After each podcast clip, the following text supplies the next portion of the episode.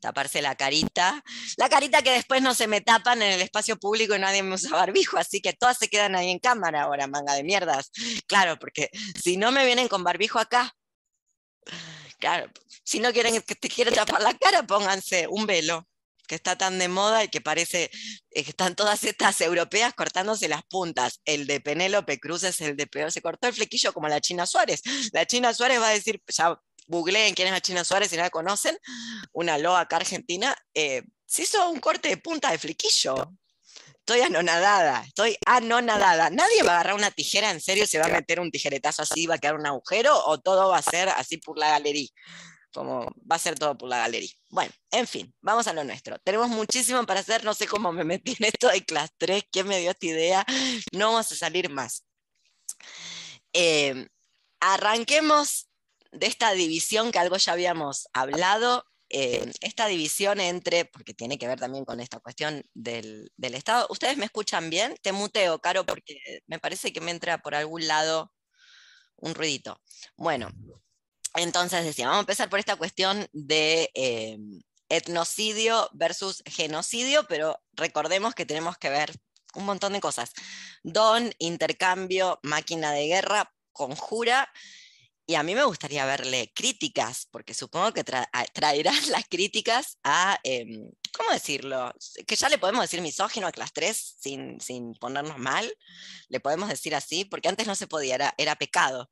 Como es tan anarco, bueno, no sé, a mí me falta un montón de datos en clase 3, que dónde estarán, pero clase 3 no nos acerca. Pero vamos a lo que sí nos acerca, que es esta cuestión del el genocidio. Obviamente el genocidio cobra magnitud en, eh, en el siglo XX a partir, como bien dice eh, acá clase 3, a partir de la sistematización de la sistematización nazi del exterminio de los judíos. Por supuesto, no solamente los nazis exterminaron judíos, como todo el mundo sabe, pero es a partir de los juicios de Nuremberg que empieza a cobrar relevancia como un, un nuevo registro legal. Por ende, el genocidio ya per se hunde sus raíces, bien dice Class 3, en el racismo porque incluso si pensamos no solamente en los nazis asesinando judíos, sino a todas las otras personas que asesinaron, veremos que siempre hay un componente de proceso de racialización.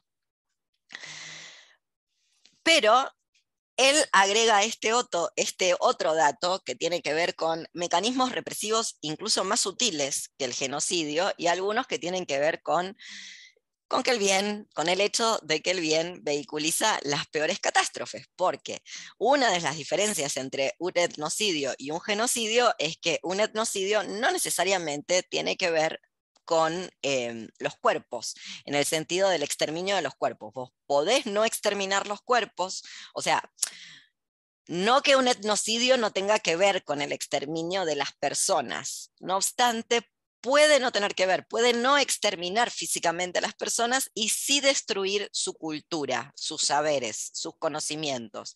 Aquí hay una relación directa que nos sirve para pensar todos los procesos de asimilación que podemos, no sé, justamente, desde lo que está pasando en Irán hasta nuestro querido y siempre bien intencionado movimiento LGTB.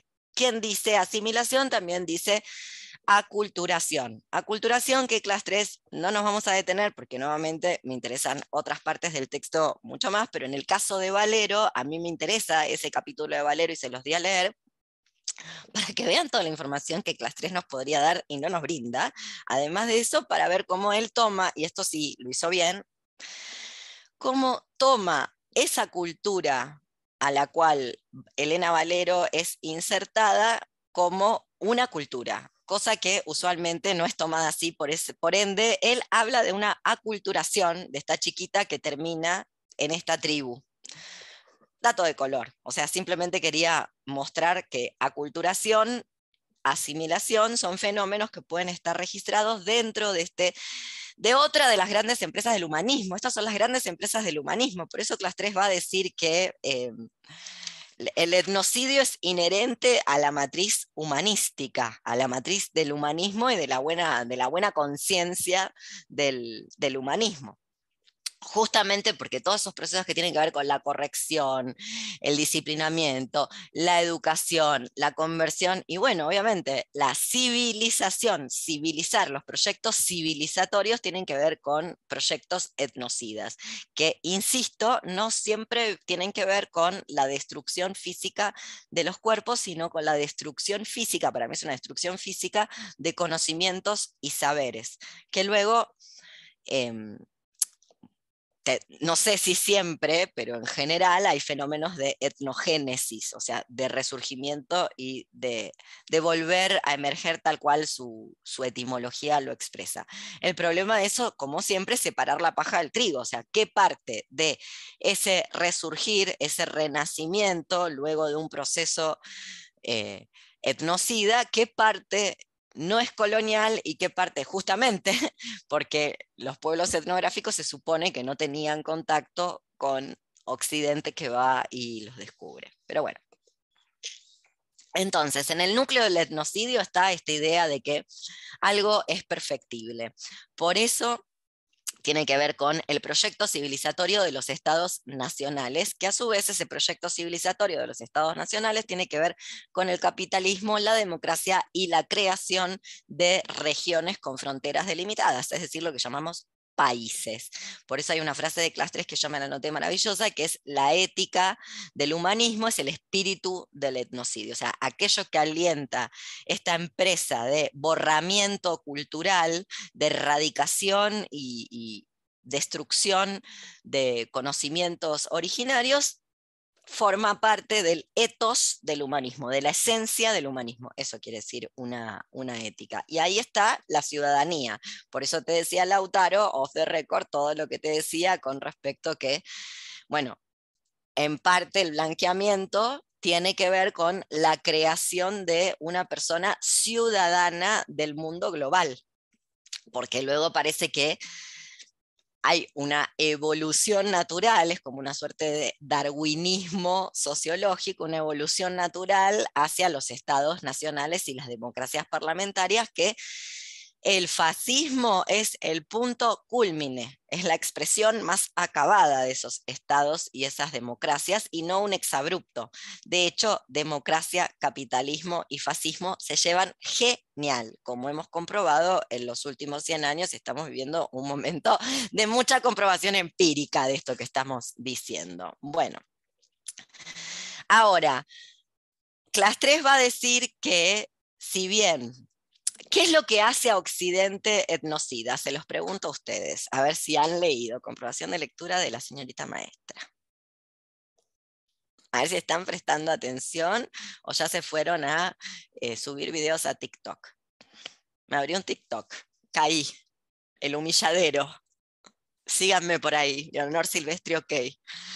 Ahí caí a humillarme de rodillas, así plum, de boca a TikTok. Bueno, dejen de, subir a TikTok y cuéntenme, ¿por qué Occidente es etnocida? ¿Qué es lo que va a decir? Hola, Leo. Hola. Hola, Patricio. Este, creo que lo que dice, o sea, que lo diferencia, diferencia el, etnocentrismo que podían tener culturas como el, el Estado inca, este, de los, del, del etnocidio de, Occidente en relación al modelo económico, el modelo al capitalismo, básicamente. O sea que por un tema de la, necesidad de estar generando recursos perpetuos eh, y de manera, de manera ilimitada. Entonces, es etnocida en tanto y en cuanto el modelo económico así lo requiere, ¿no?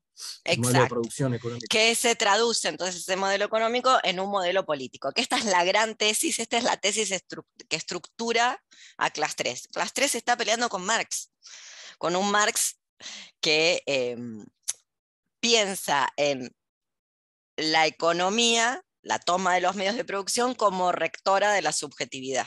Y Class 3 va a decir lo contrario, va a decir que en realidad el modelo de producción económico es un arte de gobernar, está más, tiende más hacia una lectura Foucaultiana, por decirlo de algún modo. O sea, es una política y una política de Estado en, en este caso.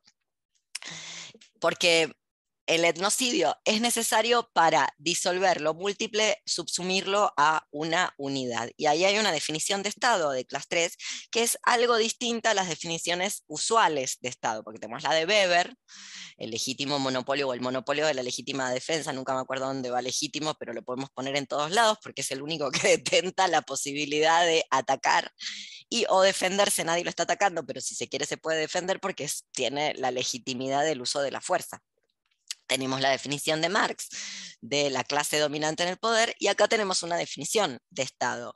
Como órgano de eh, gobierno separado de lo social, un órgano político escindido de lo social, cosa que las sociedades sin Estado conjuran, si bien Occidente y la antropología las define siempre por su carencia, eso es una conjura para que no se le forme un Estado, porque si se les forma un Estado van a perder aquello que los constituye inherentemente y esencialmente, que tiene que ver con la multiplicidad, o con estos dos principios de ser un, uno indivisible y por el otro lado dispersarse, estos dos principios que están en el intercambio económico y en la guerra que también van de la mano. Entonces, las sociedades primitivas, incluso las que conocen las no tan primitivas, las que conocen el Estado, hay una diferencia entre todos los estados, incluso el Estado romano, piensa en civilizaciones así ya muy jerarquizadas eh, y, ya mega occidentalizadas como el Imperio Romano, son distintas a los estados contemporáneos, por esto que decía Patricio, justamente. Entonces, mientras haya Estado habrá etnocidio, porque justamente si la función del Estado tiene que ver con la cultura, la educación, con eh, la corrección, con, bueno, con algo que luego lo vamos a retomar cuando vayamos a lo de máquina de guerra, que tiene que ver con la pacificación. Estado igual paz. Y ya se sabe que la paz, bueno, esta gente la evita, esto es lo que Daría quería discutir, bueno, no sé si esto, pero este capítulo que nos toca hoy, eh, la, paz se evita mediante la guerra permanente porque es un mecanismo de conjura, ya lo abordaremos. Y esto tiene que ver con algo que había planteado Marian la semana pasada, el encuentro anterior, que tiene que ver con estas dos fuerzas, la centrífuga y la centrípeda, y los diferentes mecanismos de conjura que tienen las poblaciones originarias para evitar la centralización de los poderes, que finalmente es lo que es un Estado, centralizar poderes. Cosa que empieza a ocurrir, no es natural, pese a esa lectura de que todo evoluciona hacia allí, y siempre que sea implantado en el mundo, porque esto se implanta en el mundo, se implanta sangre y fuego, porque la gente no lo quiere. La Europa medieval también se tuvo que implantar. En la primera etapa de la Edad Media no había estados centralizados ni poderes centralizados, sino más bien que eh, había una atomización y dispersión cultural, incluso a nivel lingüístico, que eso fue la reforma de Carlos Magno en el siglo VIII. Bueno, estos dos principios, ahora vamos a leer una cita, del Estado igual fuerza centrípeda, fuerza que tiene que ver con centralizar, con unificar con la negación de lo múltiple, eh, finalmente, que es lo que el etnocidio para clase 3 viene a eh, o pretende disolver.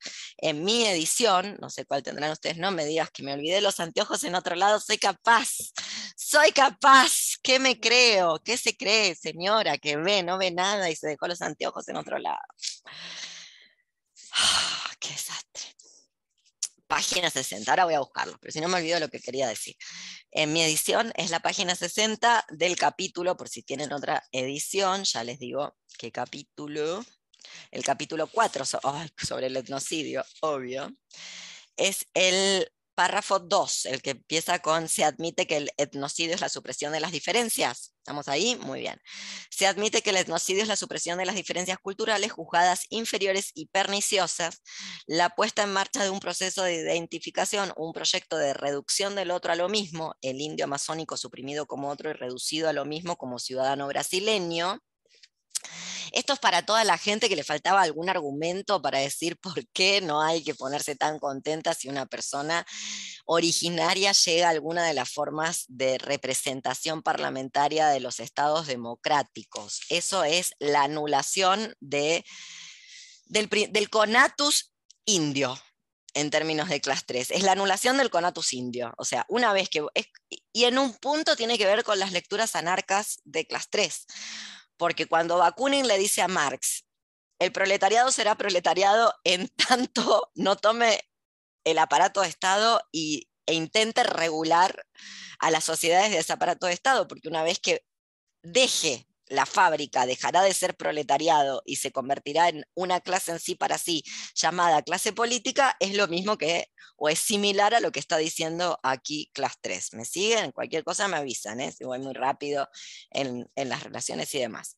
Bueno, entonces sigo. En otras palabras, el etnocidio pretende la disolución de lo múltiple en lo uno, o sea que cada vez que, de acuerdo a esta lectura que está haciendo de las esencias singulares del mundo indio o amerindio, porque tampoco es que estudia todo el mundo, estudia estas regiones, y cada vez que aparecen estas personas en los diferentes, en las instituciones estatales o los aparatos representativos democráticos, bueno, estamos ante la desaparición de ese elemento singular. ¿Y qué es el Estado? Es, es, esencialmente la puesta en juego de una fuerza centrípeta que tiende, si las circunstancias lo exigen, a aplastar a las fuerzas centrífugas inversas. Bien, en la lectura de clase 3, todo Estado es totalitario y fascista, y esta es una diferencia con los estados antiguos, antiguos, es decir, no contemporáneos, no modernos, no capitalistas, y los, los estados actuales, capitalistas. Los estados actuales son globales, son totalitarios. Por eso las francesas, mira, ¿qué decirte? El corte de puntas del cabello de las francesas haciendo esa perfo. Me da vergüenza ajena. Alguien que les tape el pelo. Si hay algo que no puede hacer en este mundo, puede manifestarse en este momento, es una mujer de Francia. Hablando de la libertad. Bueno, en fin, nada a veces te dan ganas de que vuelva la monarquía a Francia, ¿viste? Como de repente decís, me dan un poquito de ganas que, digo, que, María Antonieta, volvete, perdonamos, ¿no? un poquitito, porque es truculento lo que hace Francia, como este tipo de cosas. Bueno, acá Class 3, que también es francés, se los está contestando a todas estas señoras del bien. Entonces, sigo.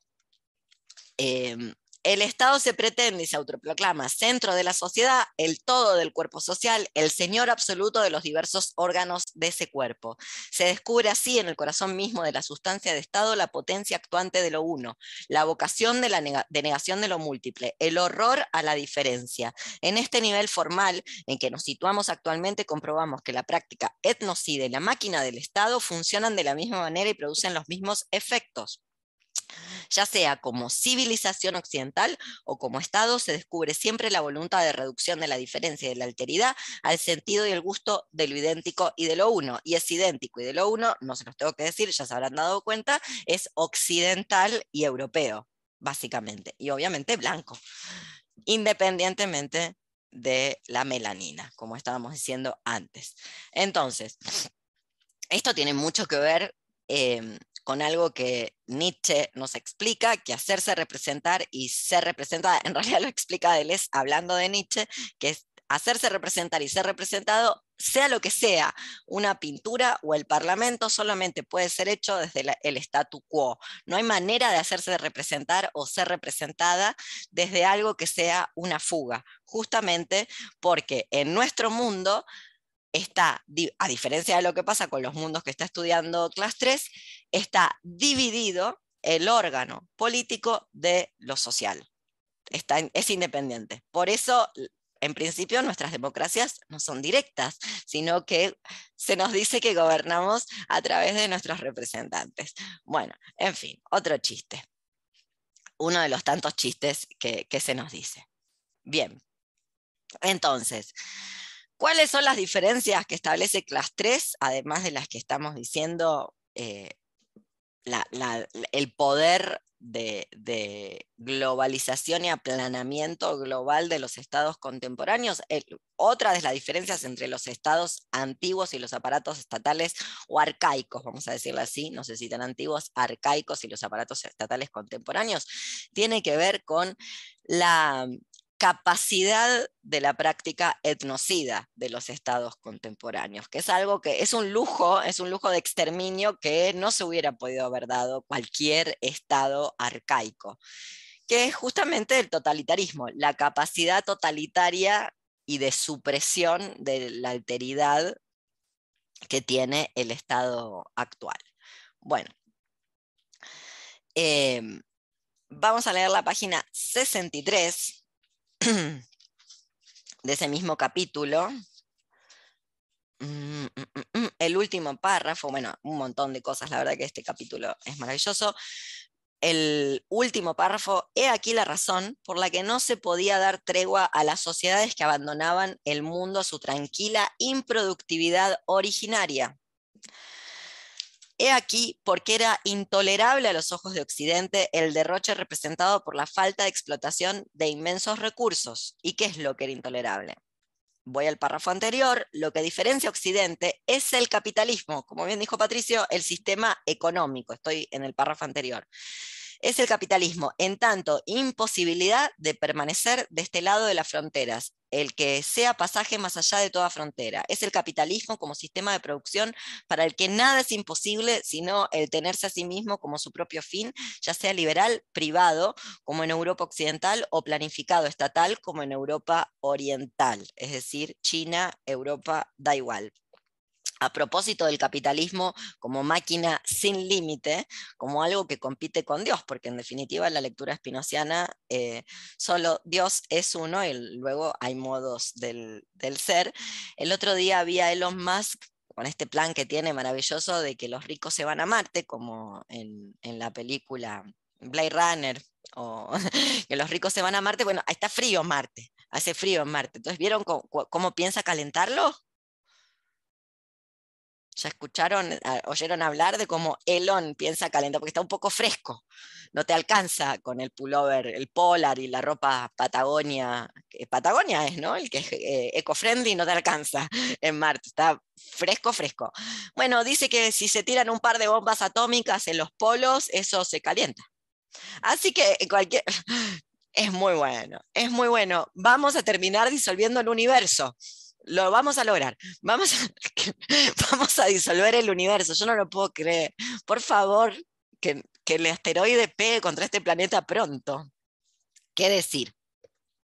Por esto de los sin límites, lo decía, como si uno piensa que el capitalismo puede tener límites, Class 3 no conoció a Elon Musk, se murió antes, nunca pensó que iba a haber un psicópata aceptado socialmente por todo el mundo como ejemplo de éxito y de triunfo, planteando calentar Marte tirándole bombas atómicas a los polos.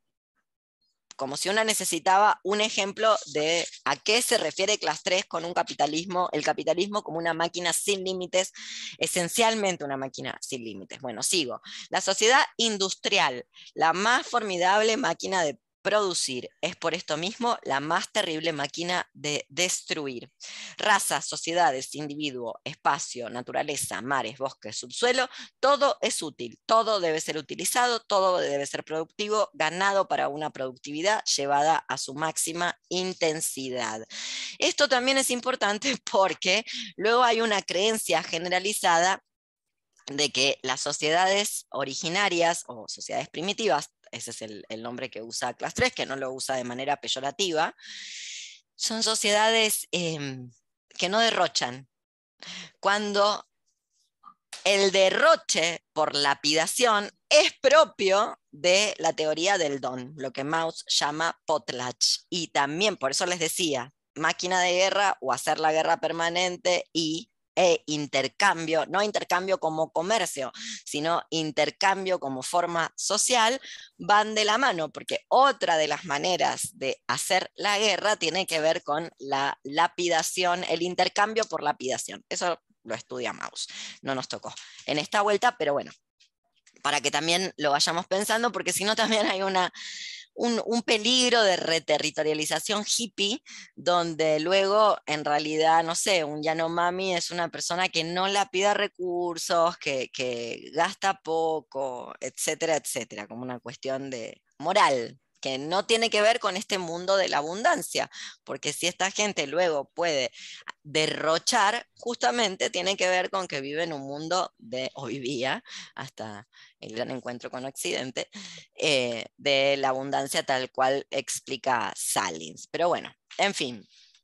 Entonces, eh, lo que van a hacer estas sociedades es, por supuesto esto no es consciente lo que voy a decir, es la hipótesis de clase 3, tampoco tenemos por qué creerle. Yo personalmente me parece interesante seguir su hipótesis, aunque, insisto, hay datos que me parece que nos faltan.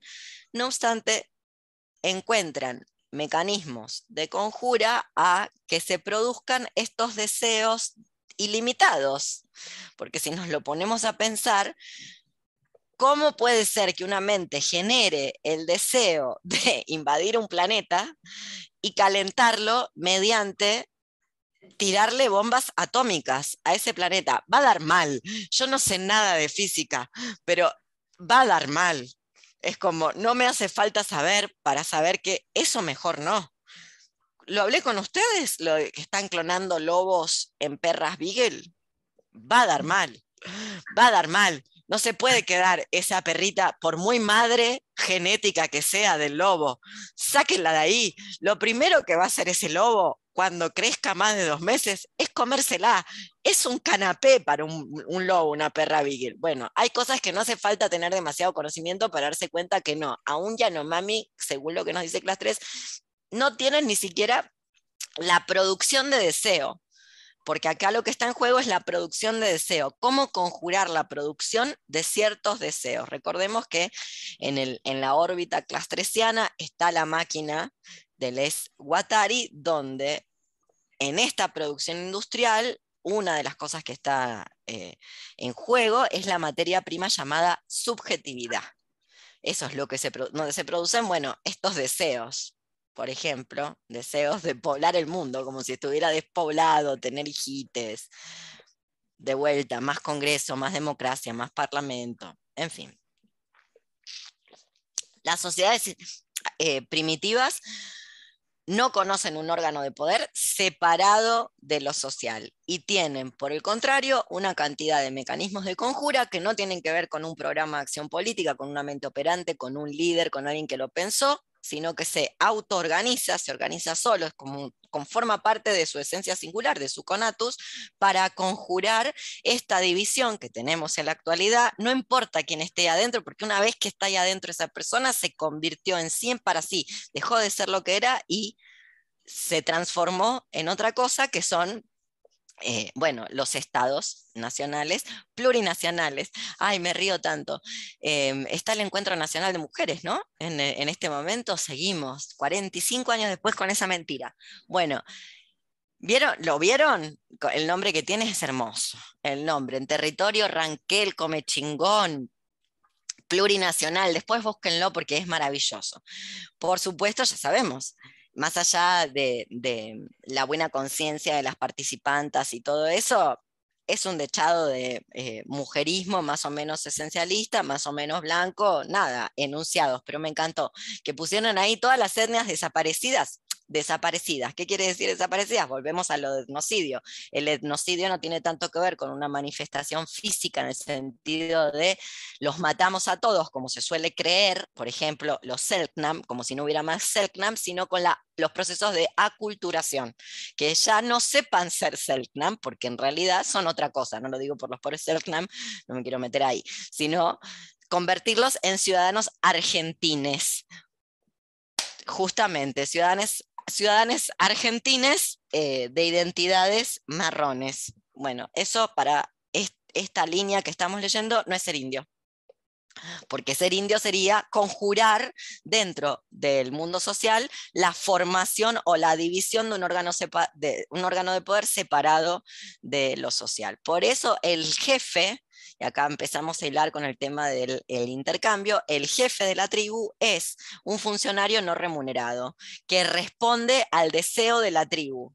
no como en nuestros casos, ya sea impone, implanta un deseo o gestiona el deseo producido por los dispositivos porque si hay algo que le tenemos que conceder a nuestros estados nacionales, es su capacidad de leer eh, nuestros deseos, que, que, son nuestros en tanto implantes de silicona. Es decir, hemos, los hemos comprado y los hemos adquirido y ahora los tenemos metidos en el cuerpo. No obstante, están producidos en un laboratorio llamado dispositivos, básicamente. Bueno. Em,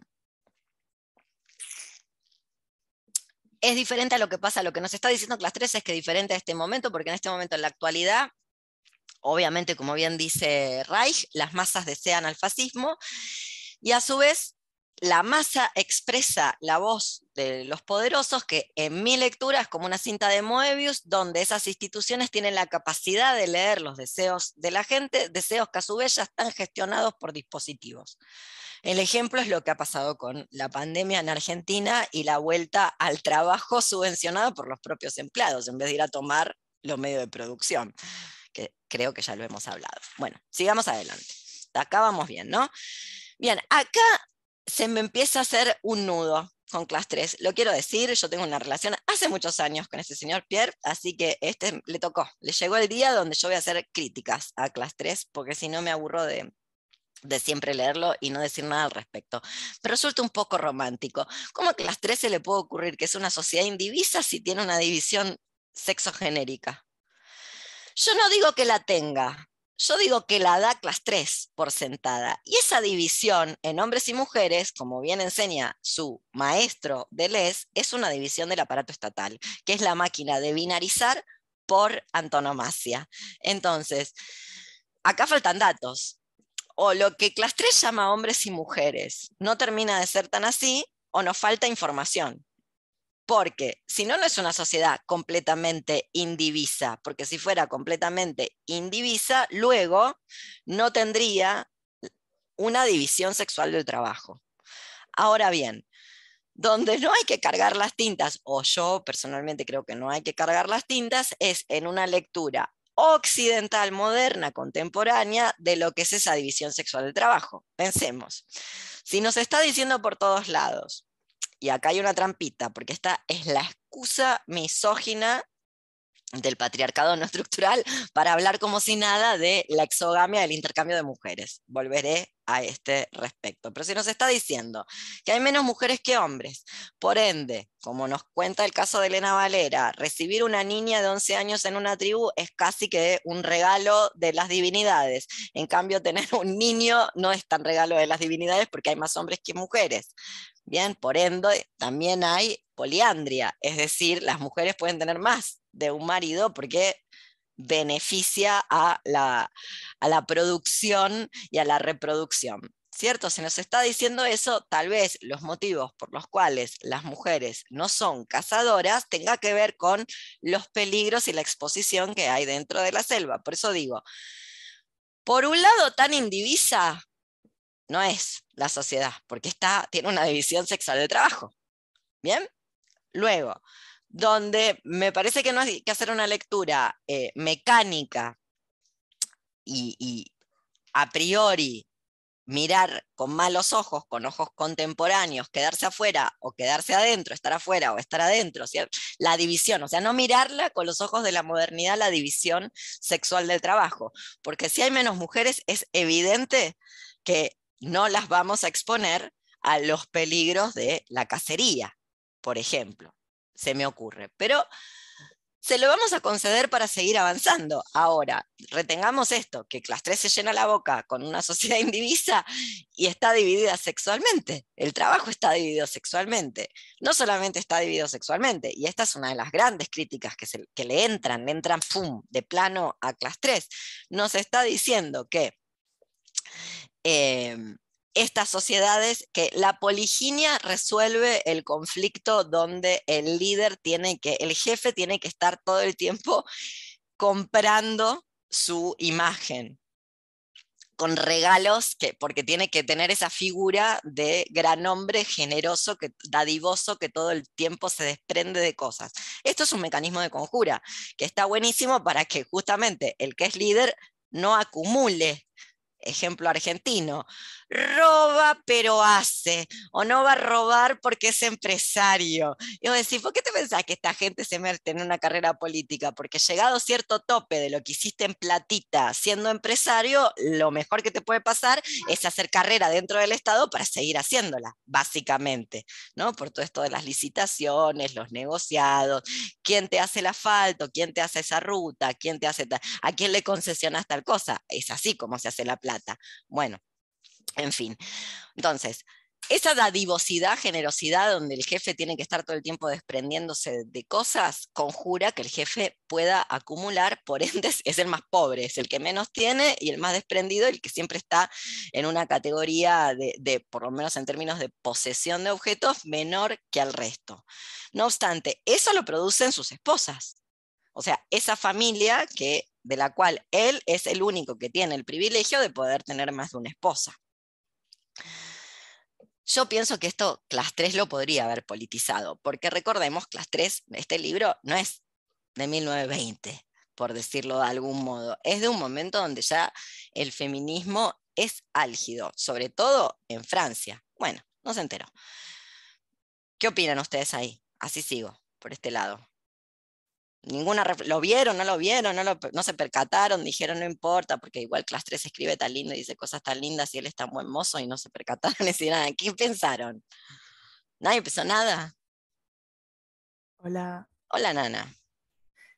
Em, yo creo que la idea que quiere imponer Class 3 la da en el, en el capítulo de la guerra con respecto a las mujeres de Chaco que decidían no tener los hijos de los guerreros? Bueno, no sé si no los hijos de los guerreros. Dicho así, parece que las mujeres no querían tener los hijos de los guerreros.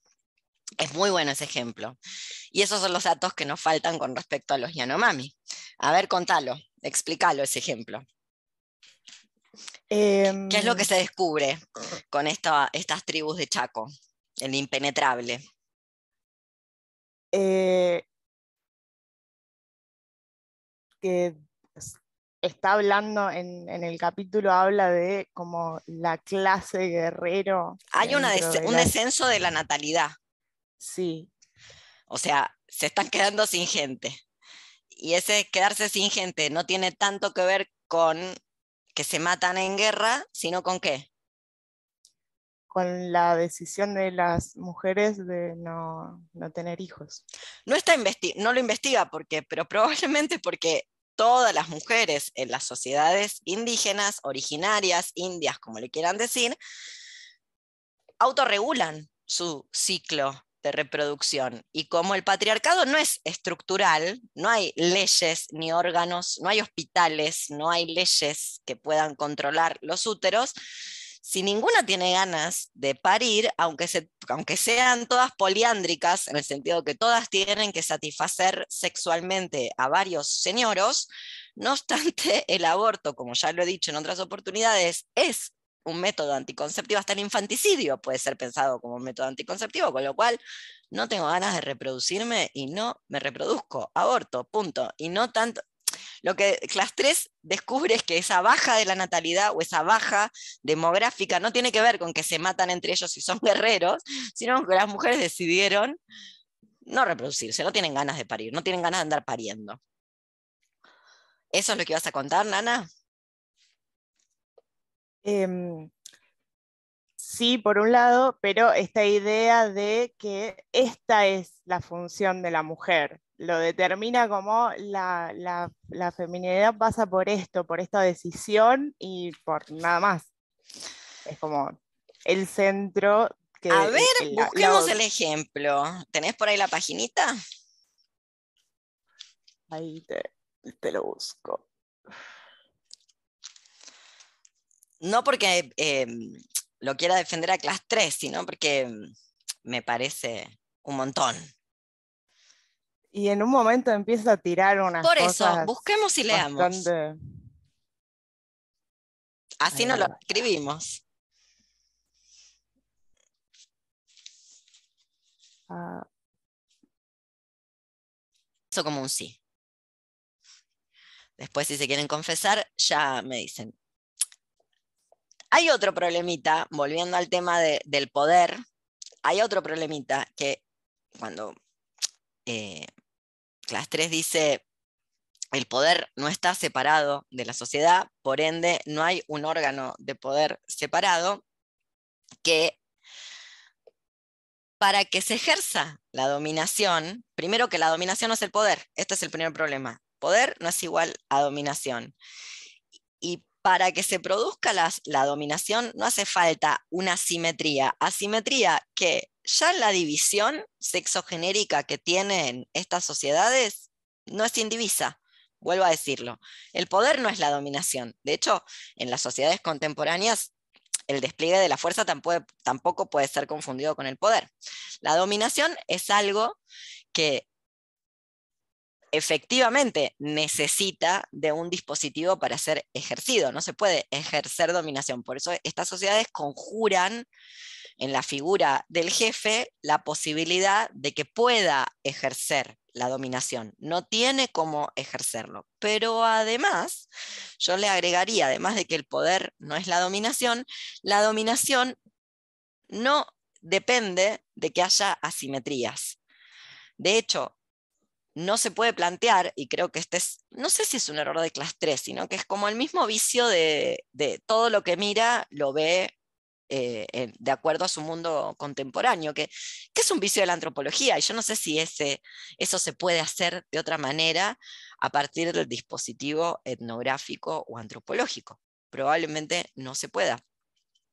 Y decía que no es necesario una sociedad de iguales para que no se produzca la dominación, porque de las asimetrías no se desprende necesariamente la dominación hasta es anarco esto, es un principio anarco, es el principio de autoridad de Milarman. O ustedes van a hacer una asamblea cada vez que se tienen que arreglar la media suela con el zapatero o se encomiendan a la autoridad del zapatero que sabe su oficio.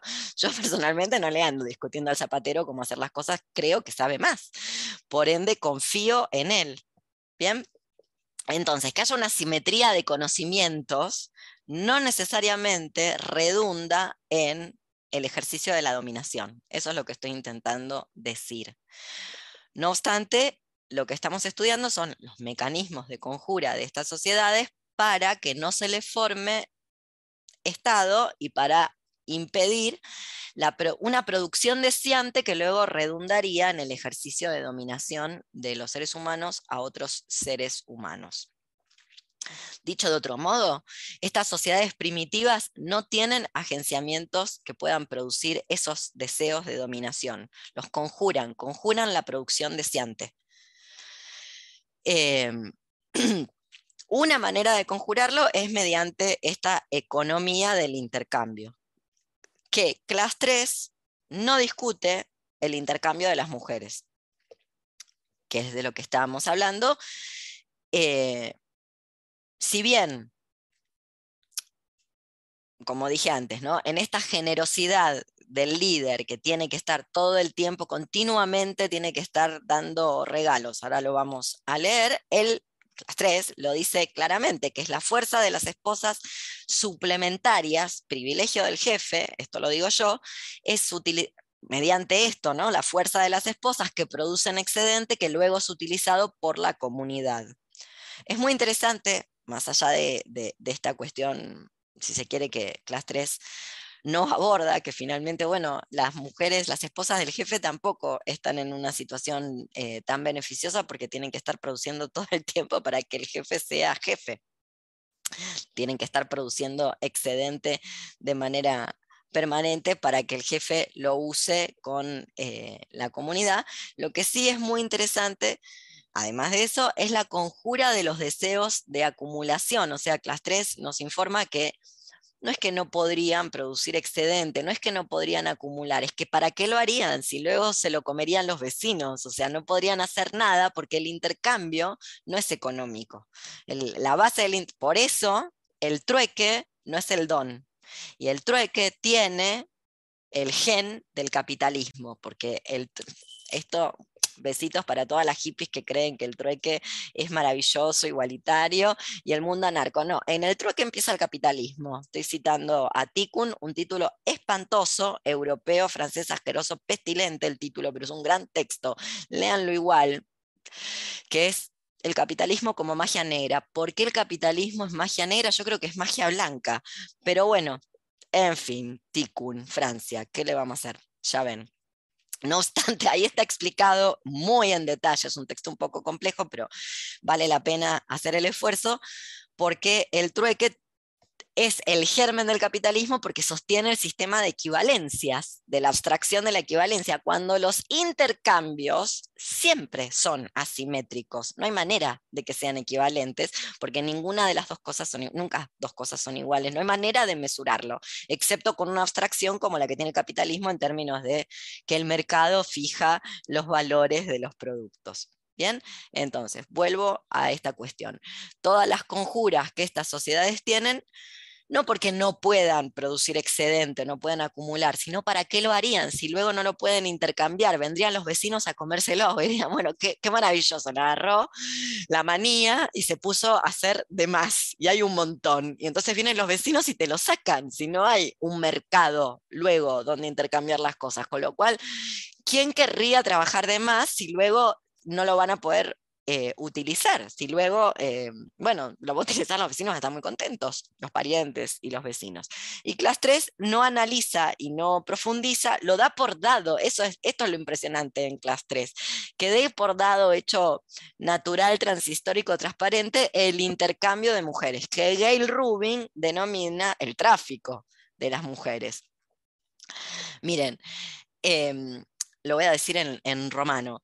Los romanos tienen un mito de fundación nefasto que lo pueden encontrar en un historiador, Tito Livio, eh, desde la fundación de Roma, a Urbe Condita, que es el mito por el cual el rapto de las Sabinas, básicamente es un secuestro seguido violación, donde vienen los romanos, que en realidad es un desprendimiento de los troyanos, viene Eneas, está navegando, la Eneida, todo ese cuento, todo ese mito, y se secuestran unas mujeres que estaban ahí, porque la verdad es que Roma había gente, había tribus originarias en las siete colinas del Lacio. Bueno, entre ellas estaban las Sabinas. En el cuento de Tito Livio, que es la historia romana, las Sabinas casi que se quieren ir con los secuestradores. Dicen, ay, no, chiques, no peleen por nosotras, nosotras nos podemos. Es como, vino alguien del otro lado del mar, vos no sabés ni dónde vino, te saca de los pelos de tu casa la noche y te lleva a otro lado a violarte y vos no permitís que tu padre y tu hermano se enfrenten en una guerra sin cuartel a recuperarte. Como que medio que lo cuenta así.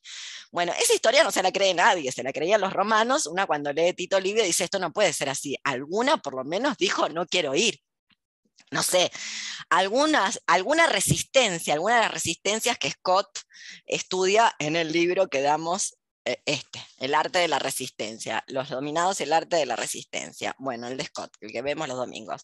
Alguna resistencia tuvo que haber existido, o sea que les pareció a todas perfecto, fantástico. Dijeron, ay, vamos a fundar Roma, qué bueno, crucémonos con esta gente, así fundamos Roma, que va a ser un gran imperio. Ninguna lloró, se quejó, hizo nada, se resistió. Resistencias del tipo, no sé, como las mujeres medievales que eran casadas por sus padres y decían irse a una huelga de hambre, después se ponían por un cambio hormonal hirsutas y nadie se quería casar con un mono, por ende quedaban vírgenes y canonizadas. Algo, nada, Tito Lidio te lo cuenta como esto llegó, fue así, y las mujeres dijeron, nos vamos con estos que acaban de llegar, nos parece estupendo. Bueno, algo de ese tráfico tiene que haber sido hecho en malos términos, o nos están contando mal el cuento, porque si no hay una sumisión de las mujeres a priorística dada, como si a una le parece perfecto que con una se forme parentesco, que la manera de formar parentesco en estas tribus sea traficando mujeres que es como le dice Rubin. Bueno, hay que hacer un llamado de atención a clase 3, no lo analiza, no lo piensa, no dice nada al respecto. Vamos a leer la página 144 de mi edición, ya les digo qué capítulo es y todo eso. Esperen un segundito. Es el capítulo 8 la economía primitiva, la página 144, eh, la que empieza con en la mayor parte de las sociedades primitivas, se exige del jefe dos cualidades esenciales, talento oratorio y generosidad. No se reconocerá como líder a un hombre que no sepa hablar o que sea avaro. Es claro que no se trata de rasgos psicológicos personales, sino de propiedades formales de la institución. Es propio de la posición del líder el excluir perdón, es propio de la posición del líder, me perdí por no ponerme los anteojos. Excluir la retención de bienes. Salings examina en páginas penetrantes el origen y los efectos de esta verdadera obligación de generosidad. El punto de partida de una carrera de Big Man es su ambición desenfrenada, gusto estratégico por el prestigio, sentido táctico de los medios de adquirirlo. Es evidente que para ser pródigo en bienes, el jefe debe primero poseerlos. Dejando de lado el caso no pertinente desde el punto de vista del problema planteado de los objetos manufacturados que el líder recibe de los misioneros o de los etnólogos, por ejemplo, para redistribuirlos inmediatamente entre los miembros de la comunidad, y teniendo en cuenta, por otra parte, que en estas sociedades rige el principio según el cual la libertad de ganar a expensas de otro no está inscripta en las relaciones y modalidades del intercambio, resulta que para cumplir su obligación de generosidad, el Big Man deberá producir solo los bienes que necesita, no puede contar con los otros. Solo le prestarán ayuda y asistencia a aquellos que, por diversas razones, consideran útil trabajar para él, sus parientes que a partir de ese momento mantienen con él una relación de clientela. La contradicción entre la soledad del jefe y la necesidad de ser generoso se vuelve también por el sesgo de la poliginia. Si un gran número de sociedades prevalece ampliamente la regla monogámica, la pluralidad de esposas es, por el contrario, casi siempre un privilegio de hombres importantes, o sea, de los líderes. Pero mucho más que un privilegio, la poliginia de los jefes es una necesidad en tanto constituye para ellos el principal medio de actuar como líderes. La fuerza de trabajo de las esposas suplementarias es utilizada por el marido para producir el excedente de bienes de consumo que distribuirá en la comunidad. Bueno, yo lo que estoy diciendo es que si Class 3 nos quiere convencer de una sociedad indivisa, va a tener que hacer un esfuerzo mejor que esta descripción, porque acá está el germen de la explotación, claro, de la explotación de las propias mujeres. Y ahí hay que darle la razón a esta otra investigadora, antropóloga y pensadora nigeriana, o la señora Oyegumi, donde efectivamente esto no es un patriarcado estructural, porque esta situación no le cabe y le compete a todas las mujeres. En las otras personas del, grupo social que no son líderes y no aspiran ni tienen esa ambición, no funciona. Ni, ni, ni pueden ser polígamos, ni pueden tener más de una esposa, ni las esposas tienen que producir ese excedente con el cual el jefe luego compra su prestigio. Y Class 3 no lo analiza. Y es a partir de estos relatos que viene Occidente, que tampoco ha hablado con esta gente, lo mismo que Class 3, más que a través de un intermediario, y monta el mito del avance, el progreso y de que hoy esto a las mujeres no les pasa y que las mujeres no son en la actualidad intercambiadas para formar parentesco, lo cual también es un mito. ¿Se entiende lo que quiero decir? No me contradice, me da miedo. Eh, termino de leer. Entonces, la fuerza de trabajo de las esposas suplementarias es utilizada por el marido para producir el excedente de bienes de consumo que distribuirá en la comunidad. Por el momento, pues, un punto, bueno, eso, ya lo había leído.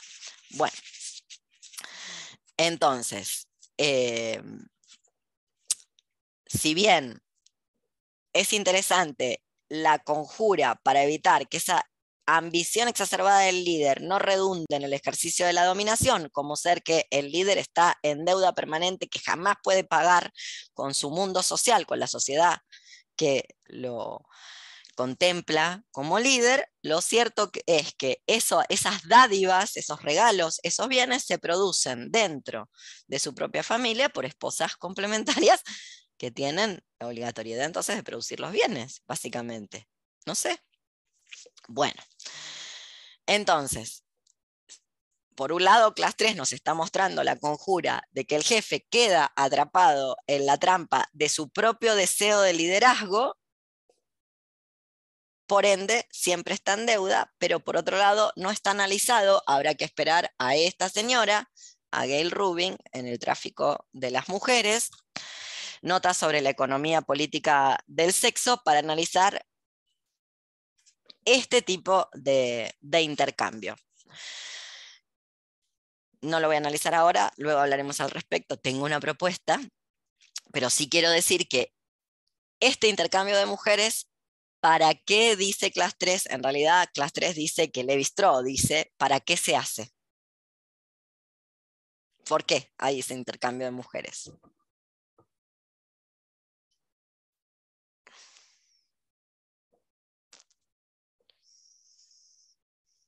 ¿Cuál es la función según esta gente? Dale, Max. el establecimiento de alianzas, ¿no? Muy bien. Para alianzas y para qué más? ¿Qué dice Levistro?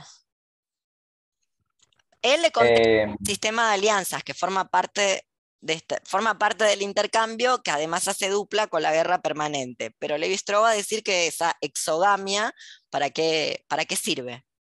¿Cuál es su función? Más que para qué sirve, ¿cuál función? El de reciprocidad, ¿no? Parentesco. Ese es clase 3. Levi Strauss. Sí. No tiene que ser más cualquiera, ¿eh? O me parece que estoy tomando oral. Me contexta, Max. ¿No era para conjurar el, Muy bien. Entonces, una cosa que dice Rubin es que en esa prohibición o tabú al incesto que luego redunda en el intercambio, el intercambio de mujeres y la exogamia, lo que hay es un tabú anterior al incesto y a la endogamia que es el tabú de las relaciones homoeróticas dentro del parentesco. Es decir, el incesto, tal cual Occidente, la antropología occidental mira este mundo y dice, ah, lo hacen para eso, lo que obtura es las relaciones homoeróticas entre mujeres o entre hombres. Clase 3, imagínate que clase 3 no está ni ahí con este tema porque ni se le ocurrió pensar en eso, está en otro mundo está, todavía mucho más atrás. Bueno, eso como para mencionar a Rubin, que acá no hay nada al respecto. Pero bueno, eh, esto me recuerda, lo que estamos hablando, me recuerda algo que dice, siempre lo cito, Aimé Césaire en discurso contra el, sobre el colonialismo, perdón, que las sociedades ante capitalistas, o sea, las sociedades precapitalistas, es decir, las sociedades sin Estado, es decir, las sociedades primitivas, son también sociedades anticapitalistas. Todo esto, Class 3 y César, se lo están diciendo a Marx, porque ya saben que para el marxismo habría que alcanzar una cierta industrialización, un cierto nivel de, industrialización dentro de la sociedad para que el capitalismo presente sus contradicciones inherentes y caiga casi por su propio peso, además de la ayuda de las revoluciones tal cual las piensa el partido. Eso es Lenin. Bien, cuando ese modelo, primero, ya se ha comprobado, 2022 podemos comprobar que el capitalismo anda con sus contradicciones inherentes lo más bien. Las únicas que están complicadas con sus contradicciones son ustedes. El capitalismo, las contradicciones inherentes que tienen, se las pasa por el forro del orto. Le importa nada. La única gente que está complicada con que si se contradice o es coherente es eh, la, población occidental occidentalizada. Al capitalismo le da igual. Le da igual no cumplir con sus promesas o estar herido de muerte mortal o, bueno, sus contradicciones inherentes y la revolución no ocurre. mientras tanto, vemos, mientras intentamos industrializar para que lleguen las contradicciones inherentes al capitalismo y la revolución se logre y bla, bla, bla, zaraza, 14 ballenas encalladas, en el sur de la Argentina, otras tantas en, Nueva Zelanda, y podemos seguir, no sé, un tiburón de 500 años que vivía en Groenlandia navegando por el trópico, y podemos seguir con las catástrofes climáticas. O sea, basta, no se puede calentar más este planeta porque, bueno, no, no va a ser habitable más que por alguna que otra bacteria, ¿qué decirles? O sea que en esa conjura de que la sociedad no esté separada del poder y que no haya un órgano de poder separado de la sociedad, también está la conjura al capitalismo. O sea, la conjura al Estado es la conjura del capitalismo y el capitalismo es, es insostenible, básicamente. Es insostenible dado que se muere todo el mundo si hay capitalismo. No, no puede seguir. Entonces, el marxismo no puede pensar, no está, la estructura marxista no puede pensar estas eh, sociedades justamente porque es el marxismo occidental contractualista y obviamente necesita, no, tiene un aparato crítico para poder pensar, eh, lo, lo, tiene que pensar dentro de este proyecto, como dijimos al principio, etnocida, es decir, como proyecto civilizatorio. Por eso yo suelo decir que el marxismo, bueno, no hay tanta diferencia como los marxistas creen entre los otros contractualistas y Marx, por este tipo de cosas. Bueno, entonces, vamos a las conjuras. Todavía no expliqué, quiero explicar más en detalle el tema del don. Pero ¿cuántas conjuras o qué conjuras ustedes detectaron? Entienden cuando digo conjura, ¿verdad? ¿A qué me refiero? ¿Cuántas conjuras y cuáles son detectaron en el mundo primitivo de acuerdo a la lectura de clase 3? ¿Cuáles son? ¿Cuáles encontraron?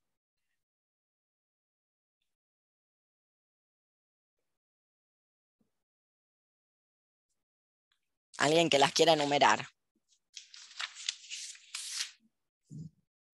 Dale, Lautaro. Y está la de, la de no acumular.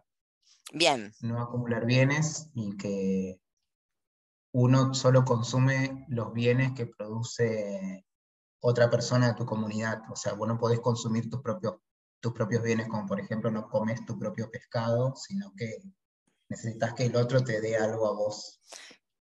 Pero es un ideal autárquico, ¿verdad? Es un, un, ideal de independencia política económica. No hay intercambio comercial, sí hay intercambio, pero no hay intercambio comercial en el sentido de mercado para abastecerse. La comunidad tiene la capacidad de autoabastecerse. En lo que puede autoabastecerse en su totalidad. Tal vez produce un mínimo, pero ese mínimo que produce es la totalidad de lo que necesita para su abastecimiento interno. ¿Qué más? Y bueno, después hay uno que es como a nuestros ojos puede ser el más violento, que es el de la inscripción de las leyes en el cuerpo, que son todos estos ritos de pasaje entre niños y jóvenes a la edad adulta, en, en los cuales a través de un montón de... Mm, los hacen pasar hambres, los laceran, eh, los hacen pasar un montón de pruebas físicas eh, hasta el punto de casi que se están muriendo, se están desmayando de tanta violencia física, les hacen recordar, digamos, mediante estos ritos les hacen recordar cuáles son las leyes o las tradiciones del pueblo y, y de alguna manera les hacen conocer que no existe la individualidad, sino que todos formamos parte de la misma comunidad y todos necesitamos seguir adelante con nuestras tradiciones. Esa fue una, otra de, los mecanismos de conjura. Bien. Otro tiene que ver con el don y la deuda. Ahora vamos a explicar el del don. El de la deuda tiene que ver con la deuda permanente del líder hacia su sociedad, que nunca, que además nunca puede ser saldada esa deuda. Y el don, a mí me gusta explicarlo como eh, una unidad en tres partes, en tres movimientos, solo que es muy difícil de pensar porque es una unidad, aunque tiene tres partes. Piénsenlo un poco como lo que ocurre con la sintaxis. Si bien hay una palabra antes que la otra, una oración es una unidad. No se la puede, no se puede analizar una oración por separado sus partes, porque forma parte de una unidad. Bueno, entonces, ¿cómo es el don? Doy, alguien recibe y me tiene que devolver. Y es una obligación devolver. No se puede, una vez que recibiste, tenés que devolver. Estás de manera obligatoria, tenés que devolver. Eso que es un poco eh, lo que le ocurre al líder. El líder está como recibe prestigio todo el tiempo, tiene que estar entregando algo que exprese ese prestigio recibido. Si lo que recibe es un prestigio donde él es un gran hombre, dadivoso, generoso, maravilloso guerrero y gran orador, luego no puede fallar en eso y tiene que estar todo el tiempo devolviendo para demostrar que eso ocurre. Ahora, no se puede mantener el no devolver. Una vez que se recibió, hay que devolver. Por eso digo, es una unidad no es que es, te doy, recibís, devolvés. Eso es uno. No se puede separar. Si recibís y no devolvés, estás incumpliendo, es un acto, bueno, derivaría en una guerra, básicamente. Y la idea del intercambio es básicamente mantener un equilibrio entre, entre estas dos fuerzas, la centrípeta, que tiende a unificar, y la centrífuga, que tiende a dispersar. Y la otra tiene que ver con la guerra, que no la dijimos, la guerra permanente como mecanismo de conjura. ¿Y qué conjura la guerra? Daría, estás por ahí, llegamos a la parte de la guerra, dale, vení.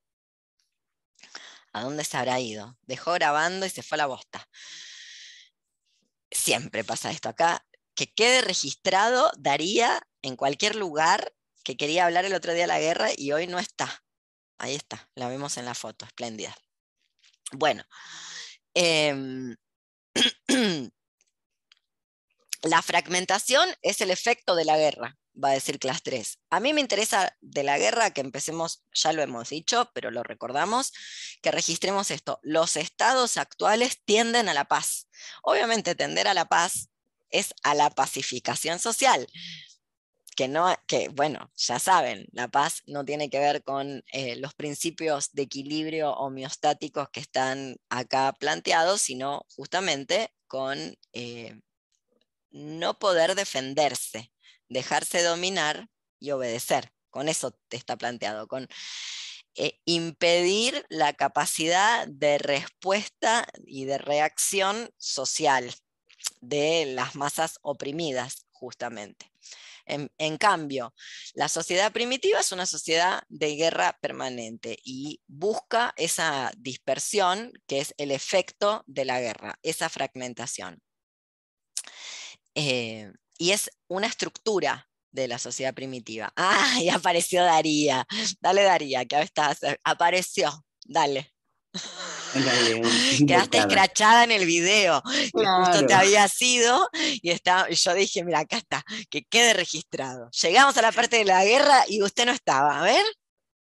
Hola Leo, hola a todas. Em, yo quería, te pido si podemos dejar de grabar. Por supuesto, nunca me perdería un chisme por una grabación. Ya se sabe. Esperen que tengo que grabar esto, si no me olvido. Entonces, la guerra es la estructura de la sociedad primitiva en tanto y en cuanto el intercambio permite la alianza y la guerra permite eh, la división. Obviamente, como bien dice Class 3, ¿por qué necesitan una alianza? Porque tienen enemigos. Así que también esto se lo decimos a las lecturas románticas y hippies de todo este mundo. Estos son pueblos guerreros de guerra permanente, que no, más bien eh, hostiles contestan de manera hostil a los intercambios. Esta idea de un mundo de amigos donde toda la gente se trata bien porque sí, porque compartimos el material genético llamado humano, no tiene que ver con, e, con estos mundos sino con ese contractualismo aberrante que son el de la es el de la formación Estado. Entonces, em, ¿Qué más me quedó con respecto a esto que no me quiero olvidar? La guerra primitiva entonces tiene esa lógica centrífuga.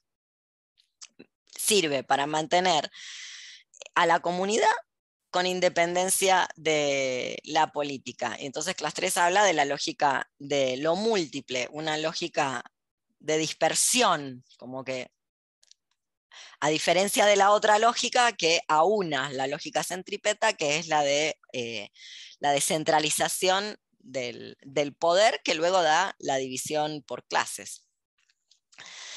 Eh,